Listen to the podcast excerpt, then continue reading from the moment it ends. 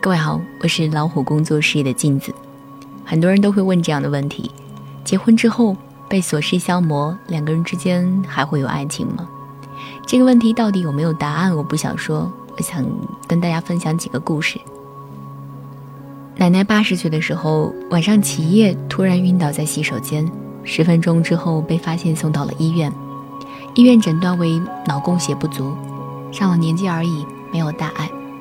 可是爷爷从此再也不放心奶奶一个人，哪怕是他半夜去洗手间。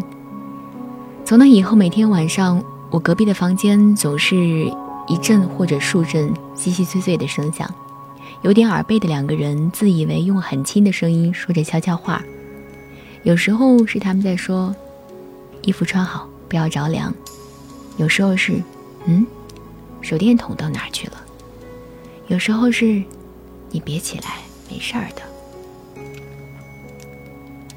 还有一次是奶奶说：“你不要起来，我一直念叨念叨，你听着声音在就放心了。”另一个人说：“你不要光顾着念叨，摔一跤不划算。”偶尔我也会偷偷的把门打开一条缝，看见爷爷端坐在洗手间门口的椅子上，端枪一样拿着手电筒。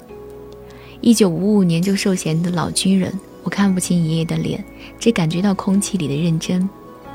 奶奶出来的时候，爷爷和奶奶两个人就手拉手，小心翼翼地走回卧室。八十三岁，奶奶走了。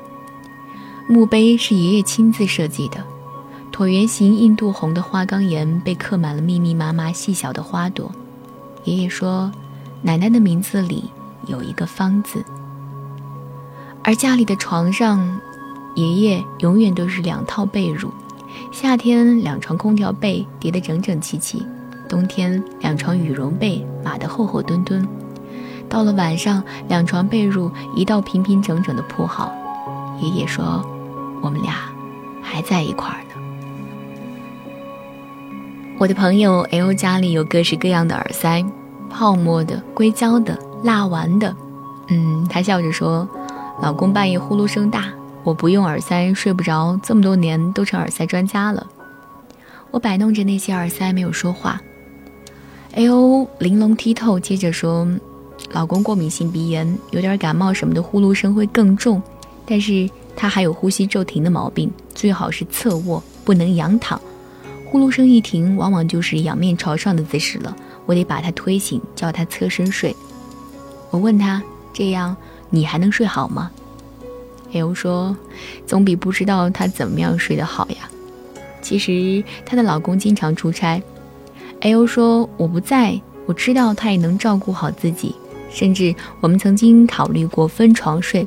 可是夫妻俩不就是要在同一个锅里吃饭，同一张床上睡觉吗？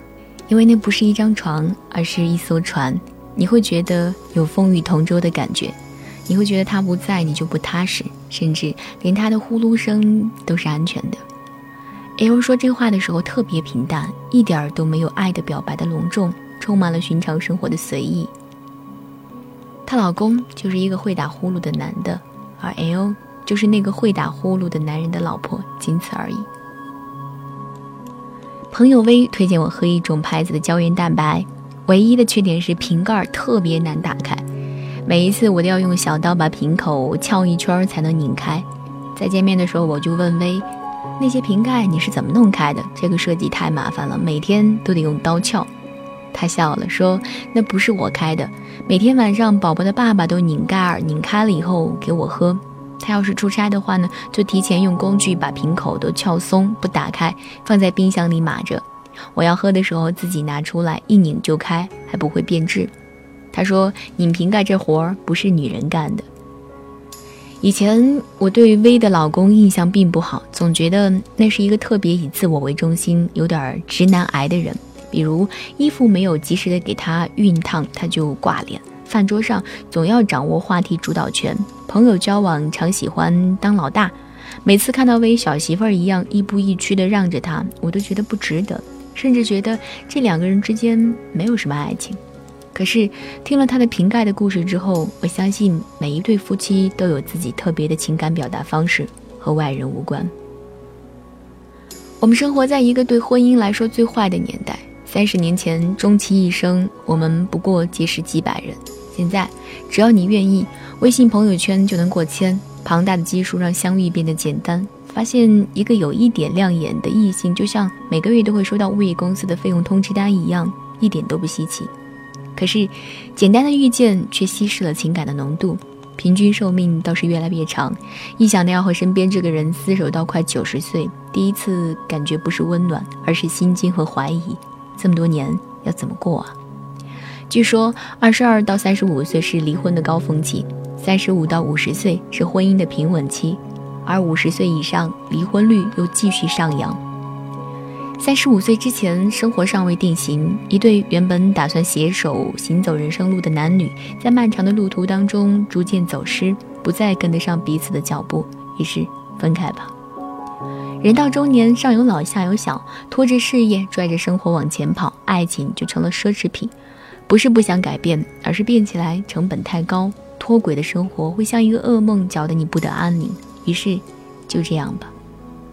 而五十岁。少华不过如此，责任已尽，义务已成，总算能可着心意的生活了，却赫然发现和身边人早已经无话可说。曾经以为生命中最糟糕的事情是孤独终老，晚年的时候才明白过来，最糟糕的事情是与让你感到孤独的人一起终老。所以鼓足勇气分开吧。所以婚姻看起来多么让人失望啊！可是，我们又何尝不是生活在一个对婚姻来说最好的年代？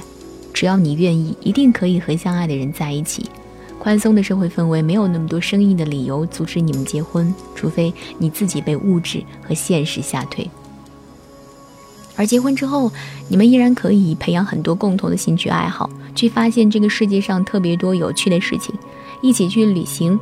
一起工作，一起养小孩，一起孝顺父母，一起掌握各种各样丰富的事情，打发光阴。世界之大，居所不过数尺，弱水三千，索饮不过一瓢。人口再多，相伴不过二人。生活里热心观众虽然人多口杂，男主角和女主角却只会各有一个。爱情虽然是道难题，但终究不过是两个人的事。在两个人之间积累更多的能量，积攒只属于两个人的气场。用最简单的方式和最复杂的世界握手言和。婚姻里还有爱情吗？这取决于亲爱的你，相信婚姻里的爱情依然存在吗？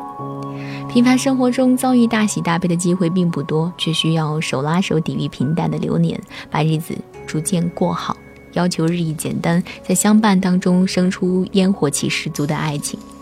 最难得的爱情是陪伴，最靠谱的感觉是温暖。